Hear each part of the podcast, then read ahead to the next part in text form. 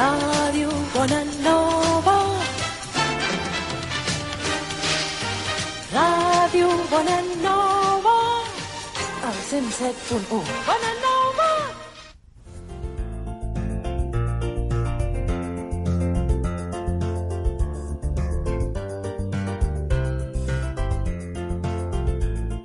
Hola amics, sóc Ricardo Andreu i aquest és un programa gravat prèviament a Andorra.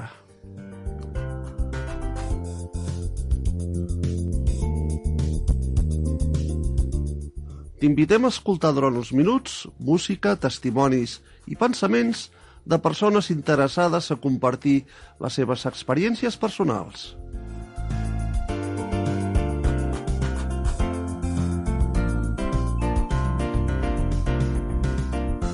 És l'hora de reflexionar sobre temes d'actualitat baix el punt de vista cristià.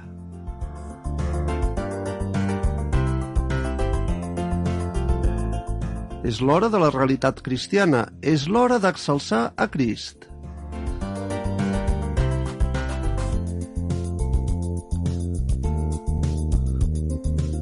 Els que hem fet possible aquest programa volem atreure la vostra atenció desitjant que us agradi.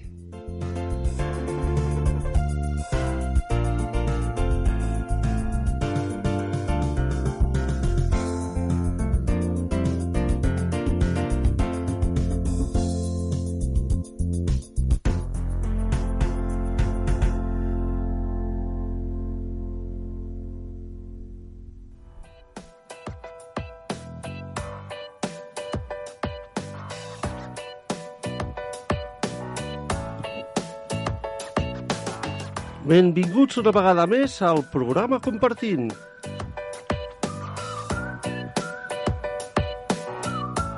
Aquesta vegada he triat per tots vosaltres els següents temes en llengua castellana que ens faran reflexionar. La herencia, lo que he buscado durante años y un profeta.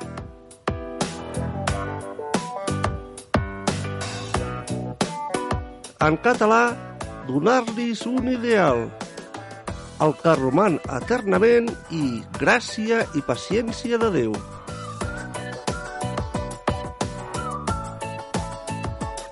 Sempre envoltats de cançons i músiques dignes de reflexió. Ja sabeu, si voleu compartir les vostres experiències personals, poseu-vos en contacte amb Ràdio Bonanova. Telèfon 93 202 34 36. Repetim, telèfon 93 202 34 36. També si estàs motivat i vols que et responguem algun dubte, ho podràs fer mitjançant el WhatsApp de la ràdio. I el número és el següent. 638 90 86 50. Repetim, 638 90 86 50.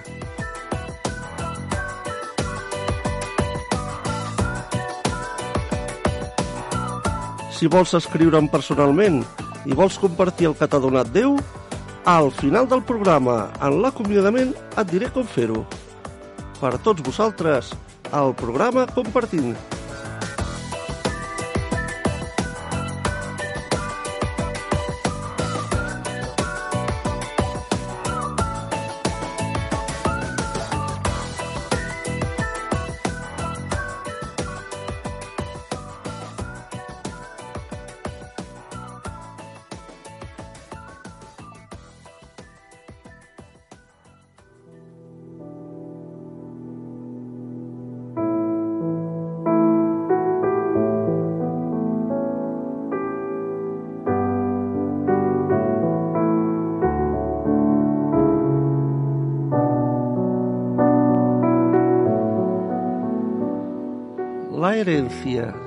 Título de esta reflexión.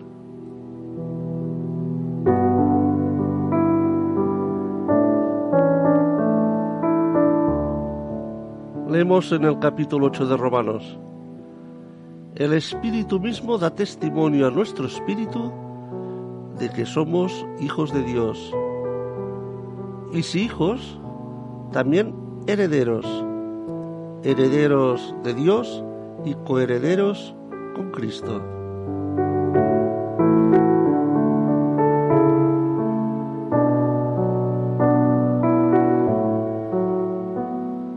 Después de la revocación del edicto de Nantes, que fue firmado en el año 1598, autorizaba la libertad de conciencia y de culto en Francia. Después, en el año 1685, los protestantes fueron perseguidos y sus reuniones prohibidas. Pero ellos se reunían secretamente en los bosques por la noche, confiados en la promesa hecha por Jesús a sus discípulos. Donde están dos o tres congregados en mi nombre, allí estoy yo en medio de ellos. Y está escrito en el libro de Mateo en el capítulo 18. Como hermanos y hermanas se reunían en torno a Cristo, su Salvador muerto y resucitado.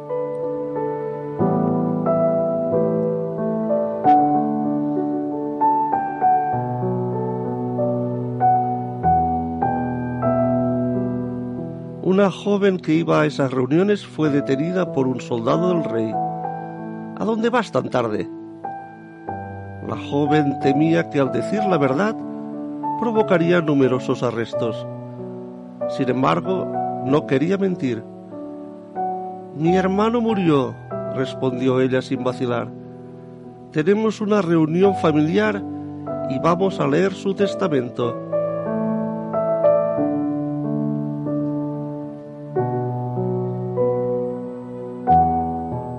ella pudo continuar su camino, pero a su regreso fue detenida nuevamente por el mismo soldado. Entonces, ¿tu hermano fue generoso contigo? Sí, me dio todo. El Nuevo Testamento, segunda parte de la Biblia, leído en esa reunión, le recordó que el Hijo de Dios vino a la tierra y dio su vida por ella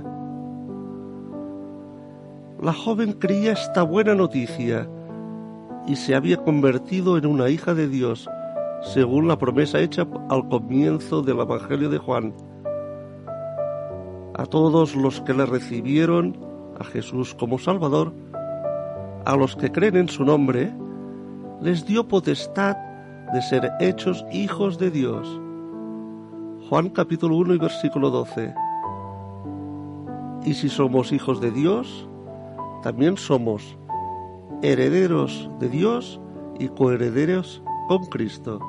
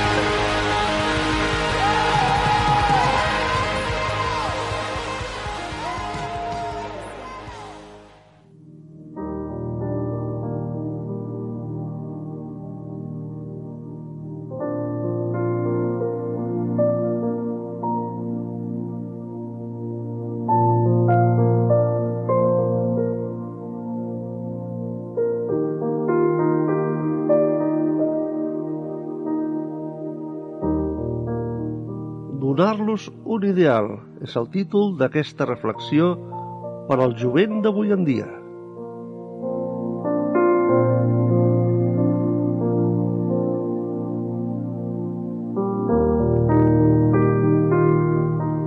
Per mi viure és Crist. Llibre de Filipens, capítol 1 i versícul 21. Prossegueixo a la meta, al premi de la suprema crida de Déu en Crist Jesús.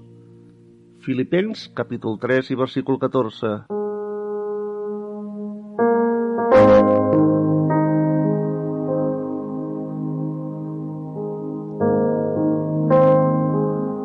La barbàrie va reaparèixer perquè hem deixat col·lapsar la nostra cultura. Aquests joves revolucionaris necessiten orientació. Els hem donat una societat sense bases, sense projecte comú i sense límits. Ells necessiten espiritualitat. Hem fet d'una secularitat buida un valor absolut i n'hem erigit el consum com l'única manera d'aconseguir-ho. La cultura de l'entreteniment i del consum sense límits no satisfà mai a ningú. És l'hora de donar-los un ideal al jovent,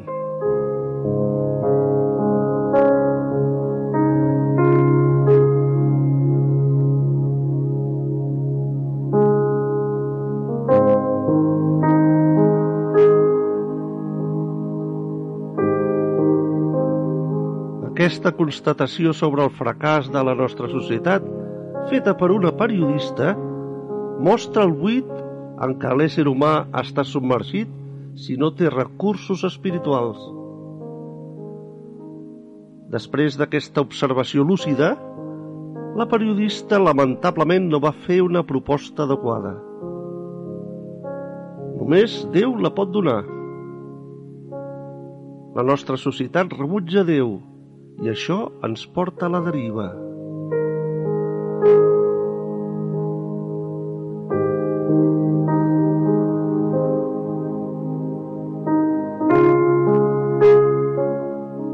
Caín, no volent escoltar Déu, va estar errant per la terra. Llibre de Gènesi, capítol 4. No tenia rumb fix, ni objectiu, ni esperança, va obrar segons els seus propis pensaments. Estava irritat i abatut.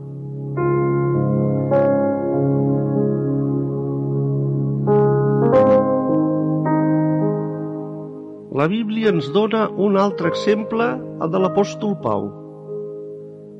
Detingut en el seu camí de la violència i pèrdua, va trobar Jesús, que va passar a ser la seva vida, el seu model, l'objectiu, la seva força i el seu goig. La seva vida va agafar una altra direcció, va trobar un sentit i un objectiu. No va trobar un ideal, sinó la realitat, a la persona mateixa de Jesucrist.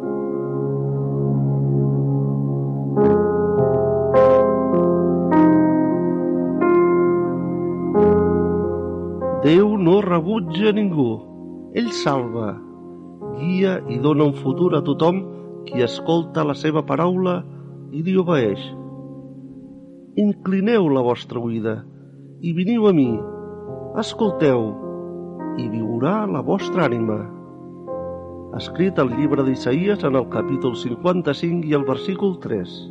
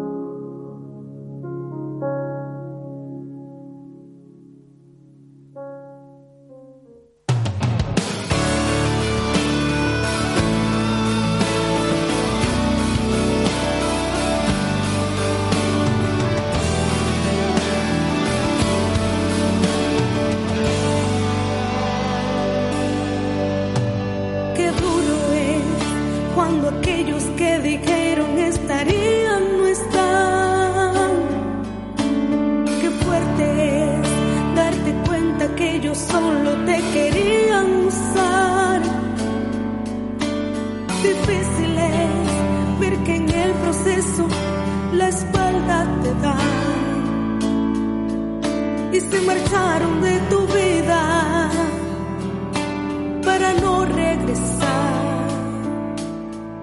Pero a pesar de todo el dolor,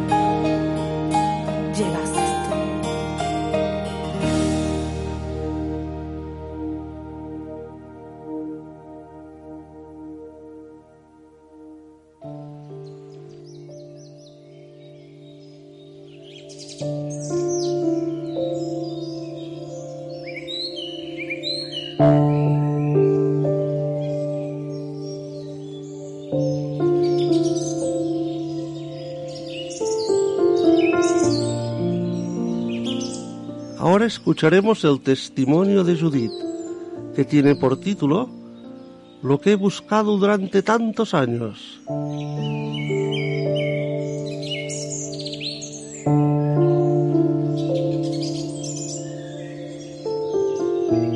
Leemos en el capítulo 8 de Hechos, como oveja a la muerte fue llevado, y como cordero mudo delante del que lo trasquila, así no abrió su boca. En su humillación no se le hizo justicia, porque fue quitada de la tierra su vida. ¿De quién dice el profeta esto? Entonces Felipe le anunció el Evangelio de Jesús.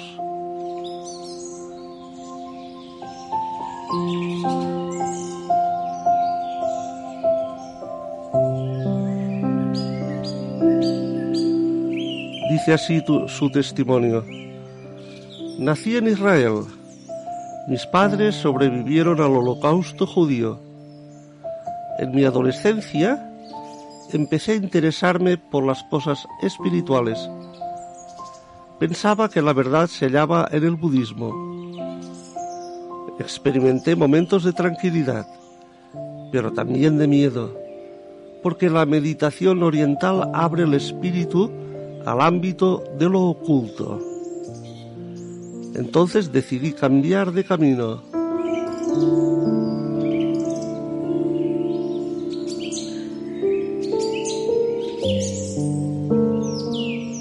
Me casé. Nuestros esfuerzos estaban orientados hacia el éxito profesional, pero en lo profundo de mi alma sabía que algo no iba bien. Los años transcurrían sin que hallara la verdad. Tenía la impresión de haber fracasado, porque no era una persona mejor, no había hallado sabiduría ni paz. Tenía miedo a la muerte y enfrentar la pérdida de mis seres queridos.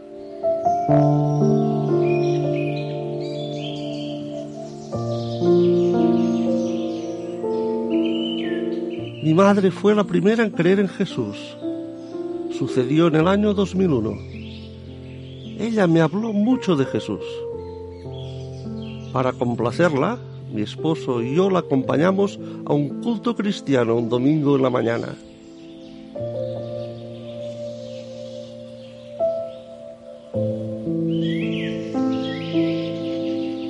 Allí fuimos tocados por la presencia de Dios y nos emocionamos viendo a todos los creyentes alabar a Dios con fervor.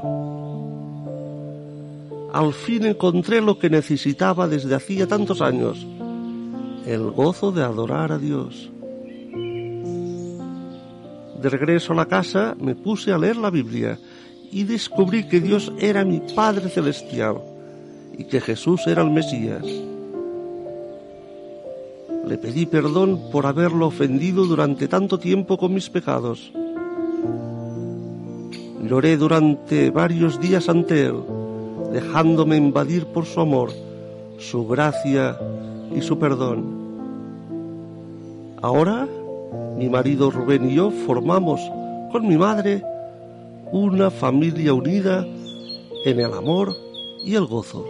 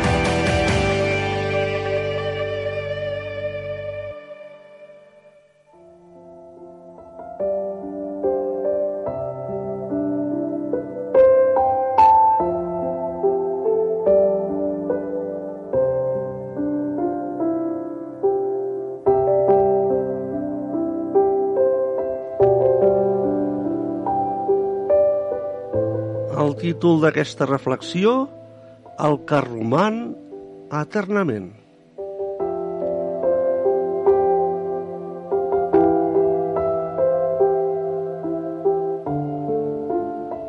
Jesús va dir El cel i la terra passaran, però les meves paraules no passaran. Capítol 21 de Lluc Jesucrist és el mateix ahir, i avui i pels segles. Llibre d'Hebreus, capítol 13.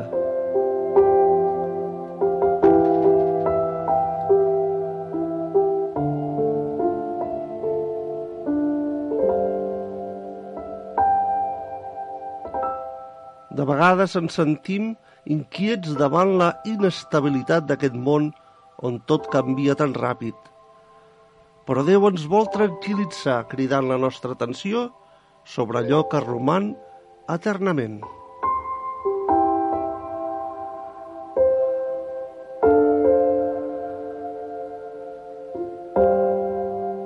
Crist roman per sempre. Joan capítol 12. Quina felicitat poder posar la nostra confiança en aquell que, perquè roman per sempre, té un sacerdoci immutable, per la qual cosa també pot salvar perpètuament els qui per ell s'acosten a Déu, vivint sempre per intercedir per ells.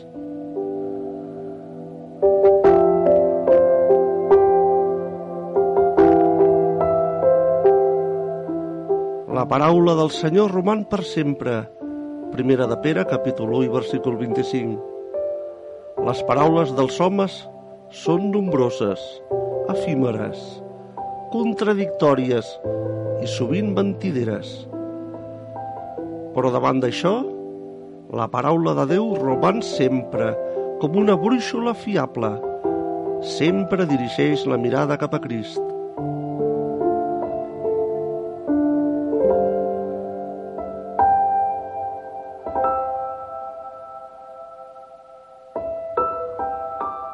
Qui fa la voluntat de Déu, roman per sempre.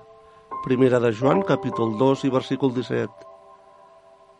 Qui fa la voluntat de Déu és, en primer lloc, qui se'n penedeix, confessa els seus pecats a Déu i accepta el seu perdó.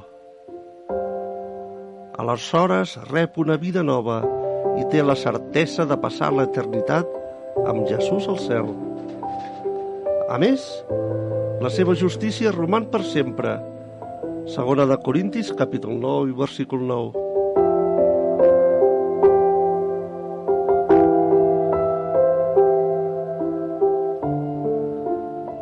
En el context, la paraula justícia designa la caritat practicada pel creient.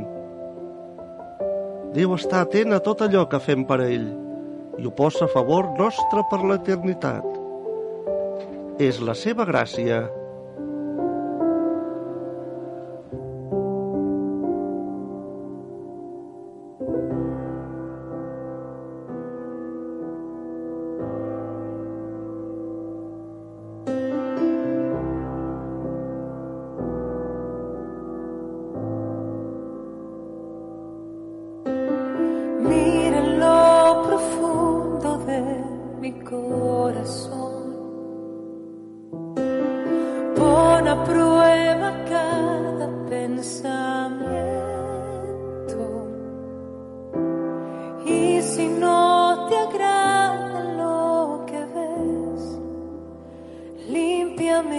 otra vez.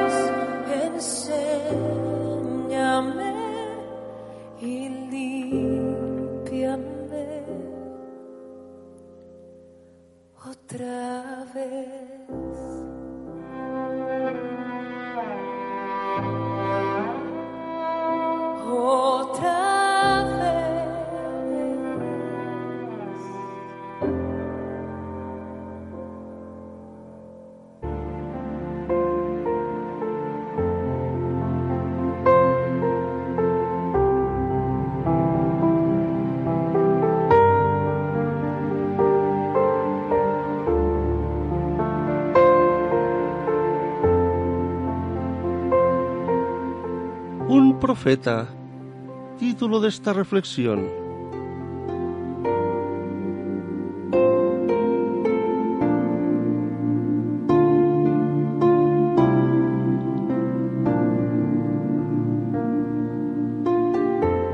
Jesús se quedaba fuera en los lugares desiertos y venían a él de todas partes. Libro de Marcos, capítulo 1 y versículo 45 todo el pueblo estaba admirado de su doctrina. Marcos 11.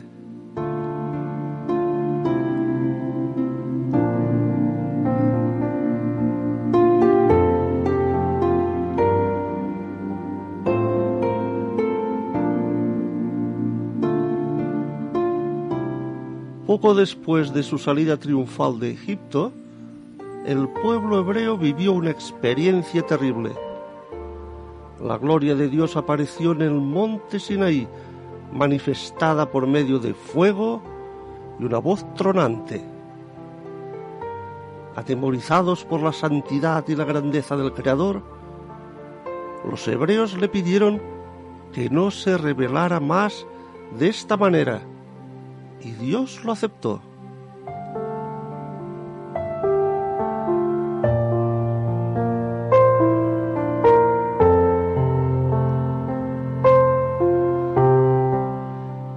Que la revelación pasaría por seres humanos escogidos entre sus hermanos, a quienes Dios comunicaría sus palabras.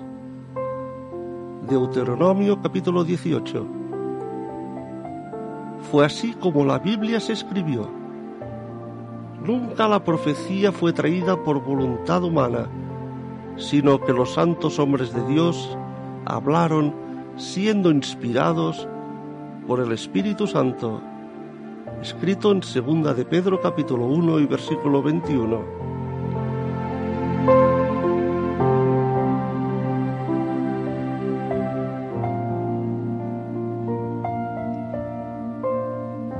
Este relato de Deuteronomio también nos anuncia la venida de Cristo, el profeta por excelencia, portador de las palabras de Dios.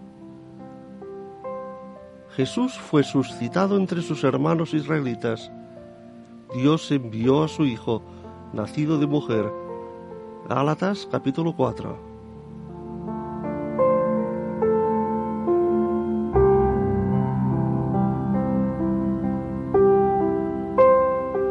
Durante su vida en la tierra, Jesús enseñó en las sinagogas.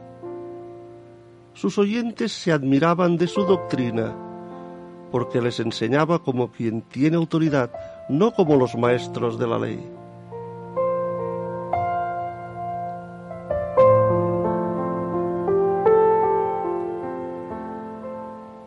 El hombre es incapaz de acercarse a Dios en su majestad, por lo tanto, Dios se acercó a él en su gracia.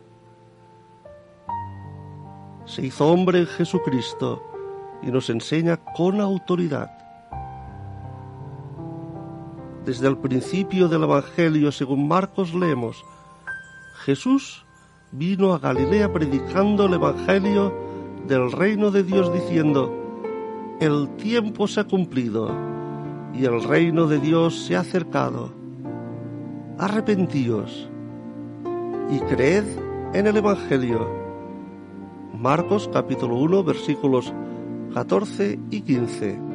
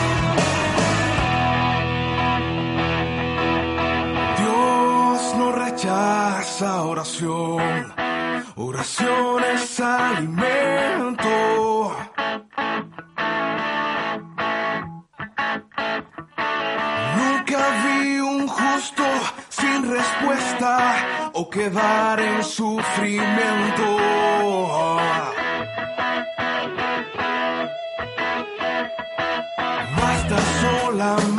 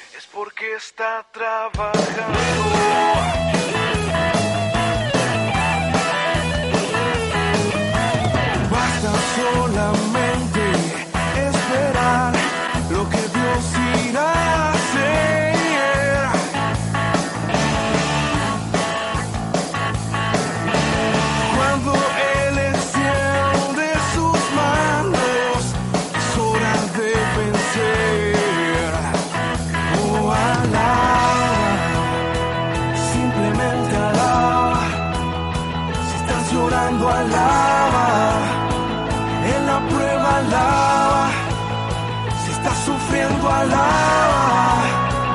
No importa, alaba. Tu alabanza escuchará. Dios va al frente, abriendo camino. Tu camino.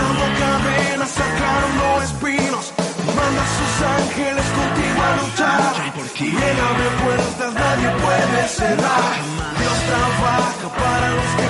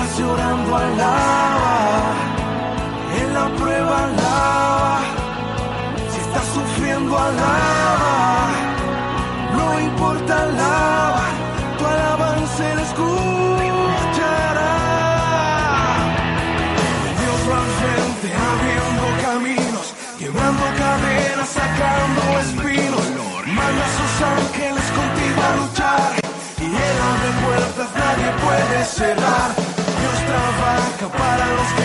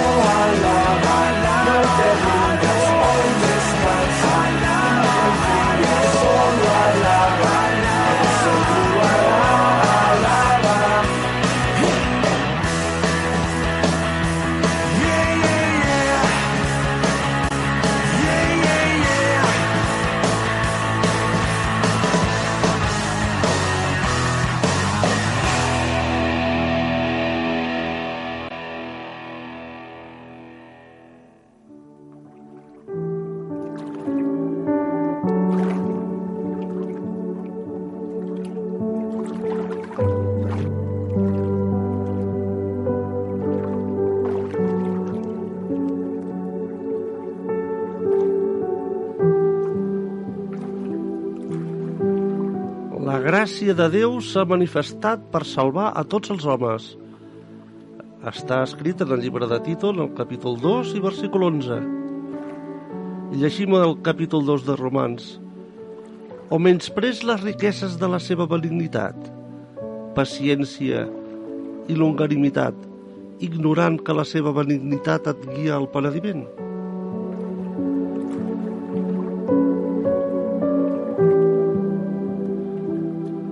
Gràcia i paciència de Déu, títol d'aquesta reflexió.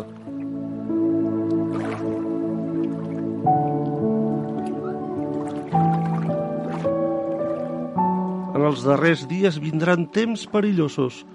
Segona de Timoteu, capítol 3. Aquestes paraules de la Bíblia, escrites fa uns 2.000 anys, són d'una terrible actualitat. La desigualtat entre rics i pobres és cada cop més gran. Els conflictes oberts o latents entre països són cada cop més nombrosos. L'economia mundial titubeja. Desastres ecològics i epidèmies de gran dimensió es succeeixen. I el que encara és més greu, el cor dels homes no millora. Egoisme, avarícia, ingratitud, crueltat, calúmnia, traïció, són els caràcters descrits per l'apòstol Pau en 2 Timoteu, capítol 3, versículos del 2 al 5, i segueixen presents.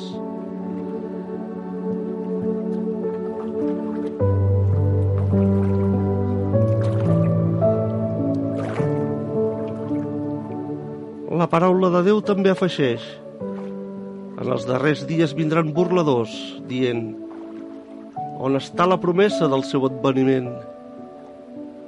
Segona de Pere, capítol 3.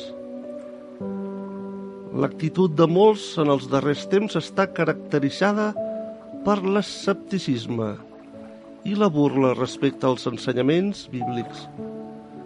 Amb una immensa pretensió volen excloure de la seva ment tota idea de Déu.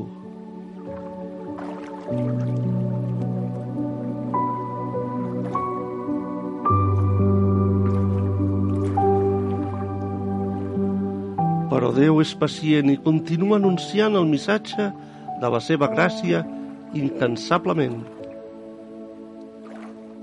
Encara està ofert a tots. Només cal acceptar-lo, tornant-se a l'únic mediador entre Déu i els homes, Jesucrist home. És l'únic mitjà per escapar de la ira de Déu que caurà sobre el món. Està escrit al llibre de Colossens, capítol 3 i versícul 6.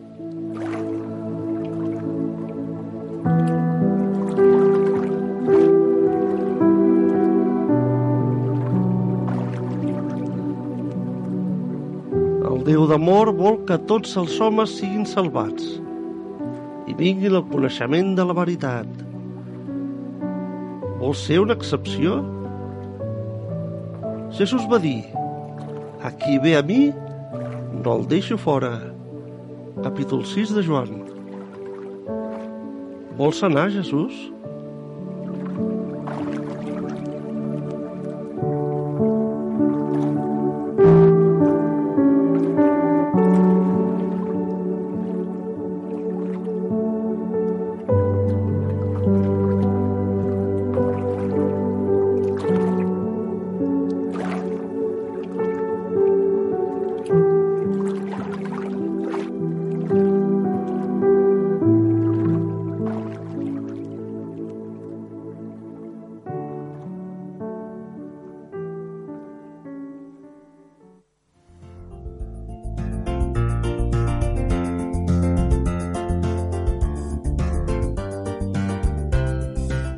Mercès amics per haver estat amb nosaltres en aquest espai.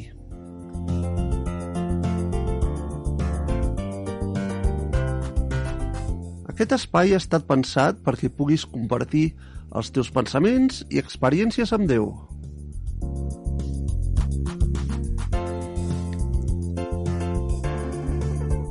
Si vols compartir tan sols tens que posar-te en contacte amb aquesta emissora o si no envia'ns un e-mail a la següent adreça electrònica atlas arroba andorra.ad atlas arroba andorra.ad Fins la propera emissió d'aquest programa. I fins aviat.